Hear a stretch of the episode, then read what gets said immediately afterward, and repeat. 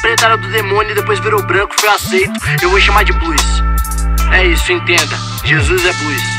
Falei mesmo.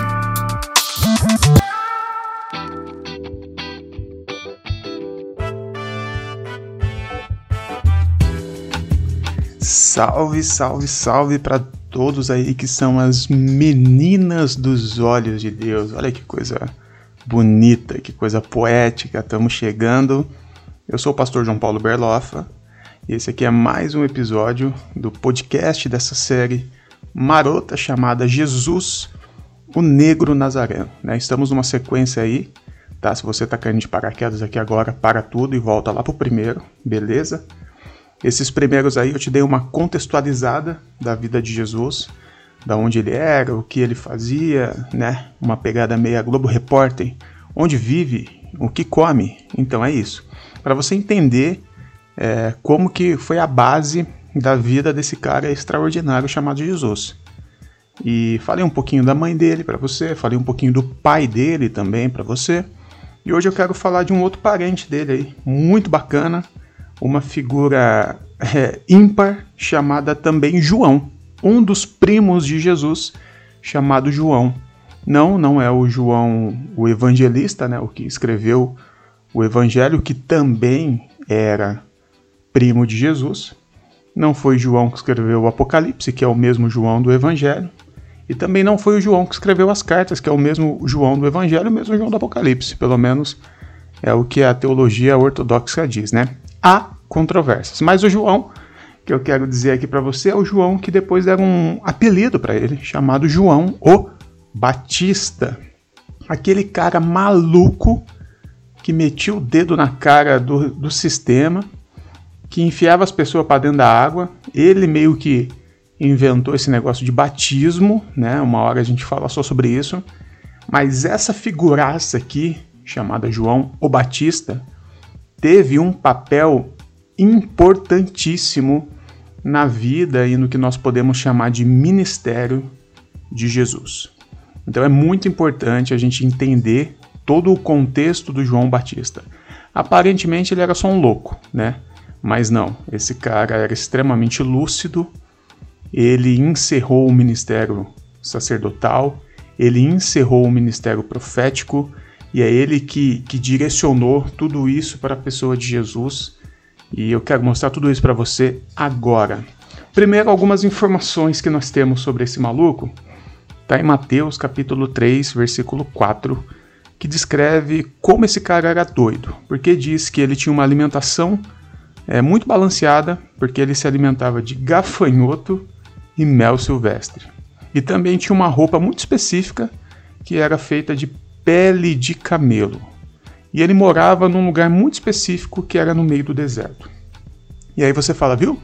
É um doido, é um maluco. Mas deixa eu te falar uma coisa. O fato dele morar no deserto, o fato dele ter essa roupa de pele de camelo e dele comer gafanhoto e mel silvestre já está dizendo muita coisa para nós que você não tem noção o fato dele ter encarnado esse papel, digamos assim, ele já está fazendo uma denúncia tão grande quanto contra o sistema religioso que você não tem noção que que denúncia é essa. E eu te explico agora. Vamos lá, você lembra quem que é o pai desse João? O Zacarias. Você lembra que esse Zacarias, quando recebe a notícia que a mulher dele, a, a Isabel, está grávida, e é aquele momento que ele fica mudo porque ele não acredita, lembra disso? V você lembra o que, que ele estava fazendo na hora que ele recebe a notícia? Pois é, ele estava no seu papel, na sua função de sacerdote. Ele estava dentro do Santíssimo Lugar. Lembrando ali que o, o templo era dividido em três partes. Né? Tinha o átrio do povo, né? o átrio das mulheres, depois tinha o, o santo lugar e o Santíssimo Lugar que só entrava quem? O sumo sacerdote. Então Zacarias era o sumo sacerdote. Esse papel de sumo sacerdote era muito importante naquela época. Era o, o, o cara, era a pessoa, é o ápice da, da, da religião judaica. E esse papel é, tinha tipo uma escala, né? Porque o sumo sacerdote tinha que ficar integral 24 horas nesse papel. Então, Zacarias ele fazia parte desse, dessas pessoas que cumpriam esse papel de sumo sacerdote. Quando ele recebe o, a notícia lá do, da gravidez, ele está exatamente no, na, sua, na sua rotina né, de sumo sacerdote. Zacarias era descendente direto de, de Arão, que é a descendência do sumo sacerdote. Ou seja, tudo isso para dizer para você que João Batista era por direito o sumo sacerdote daquela época. Esse maluco aqui, João Batista, ele era nada mais, nada menos que por direito o homem mais importante da religião judaica. Entendem isso? O sumo sacerdote é, é quem ditava as regras da religião. E era para ser o João Batista. Só que quando a gente chega com João Batista aqui com 30 anos de idade, mais ou menos, e ele era só alguns meses mais velho que Jesus, ele tá morando no deserto, comendo é, mel silvestre, gafanhoto e vestindo pele de camelo. E ele também tinha um voto, né, chamado os, os, os nazireus, ou narizeu, nazireus, que eles não, é, não cortavam o cabelo e nem faziam barba. E também não bebiam, né? Agora você pensa nessa figura. Primeiro, pensa na figura, nessa figura cabulosa de João Batista. Um homem negro que, com 30 anos de idade, nunca tinha cortado o cabelo ou feito a barba, que por comer apenas gafanhoto mel silvestre deveria ser magérrimo, né, quase que talvez esquelético, e, e vestido com aquela pele de um animal morto, morou a vida toda no calor escaldante do deserto, né, recebendo todo o calor e a areia ali no seu cabelo e na sua barba comprida. Então, imagina essa figura. Imagina essa figura. É uma figura que você, se você vê hoje na rua aí, você vai no mínimo ficar com medo.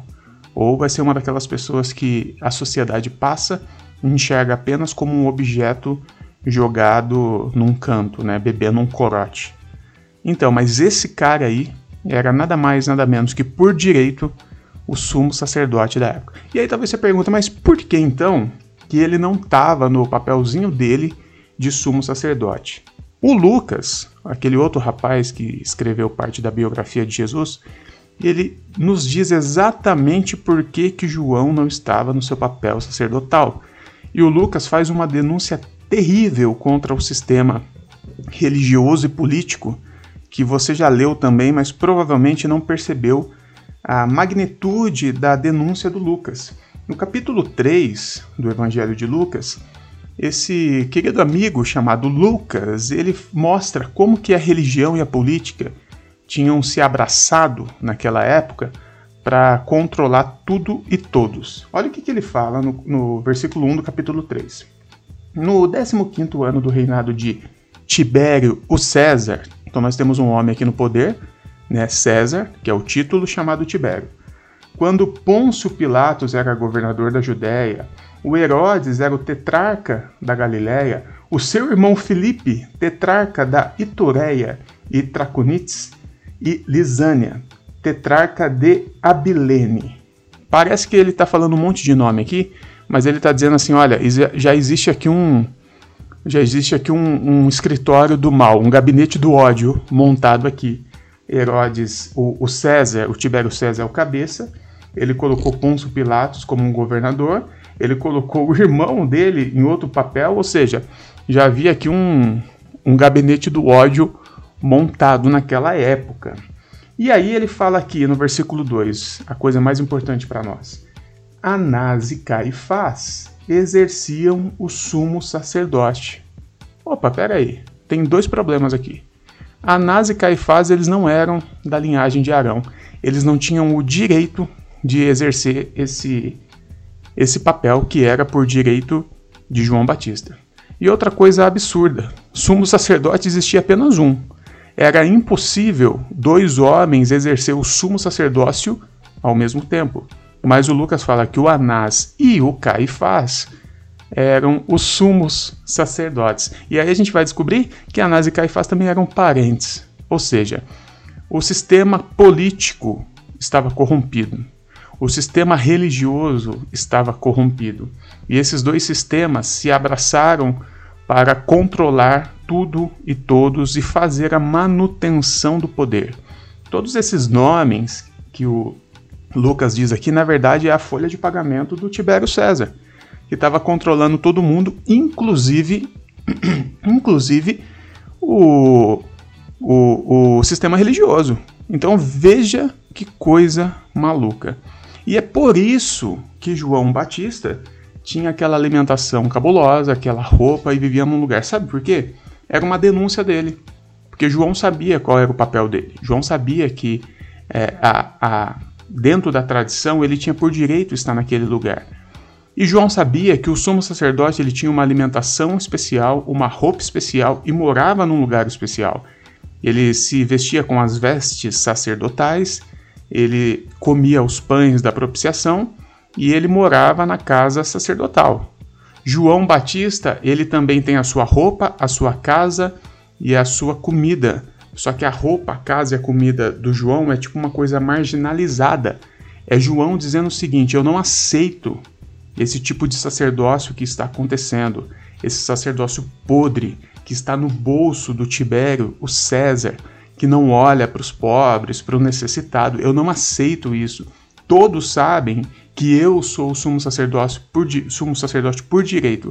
Então essa, esse lance de João o Batista usar esses elementos já é uma denúncia terrível contra o sistema religioso da época. Como eu disse, João encerrou nele dois ministérios, os principais ministérios da época, o sacerdote e o profeta, né? Sacerdote e profeta era a forma que o povo se relacionava com Deus. O sacerdote falava com Deus em nome do povo e o profeta falava com o povo em nome de Deus. Então essas duas essas duas figuras, esses dois elementos, esses dois ofícios, eram de extrema importância dentro daquela tradição judaica, né? Tanto é que tem aquele lance da transfiguração que diz que aparece junto com Jesus ali Moisés e Elias. Então, é, é, o, é o ápice da lei, né? Que é o, o lance ali da, do sacerdote, de falar com o povo, de falar com Deus, e o Elias, que é o maior profeta da época tudo na tradição judaica tem a ver com lei, com sacerdote e com um profeta. E aí, o João encerra nele esses dois ofícios, esses dois papéis. E aqui ele está encerrando esse ministério sacerdotal. Quando diz aqui no Evangelho de Lucas que João estava no deserto, voz do que clama em meio ao deserto, veja bem, João Batista não é a voz que clama, João Batista é a voz do que clama. O que o Lucas está falando aqui é que Deus está no deserto. Deus não estava mais no templo. Deus não estava mais no meio dos sacerdotes. Aliás, Deus nunca esteve lá. Deus estava no deserto, clamando. Deus estava no mundo. Deus estava no caos. Deus estava em toda a sua criação clamando. E João Batista era essa voz do que clama no deserto. João está fazendo uma denúncia séria aqui.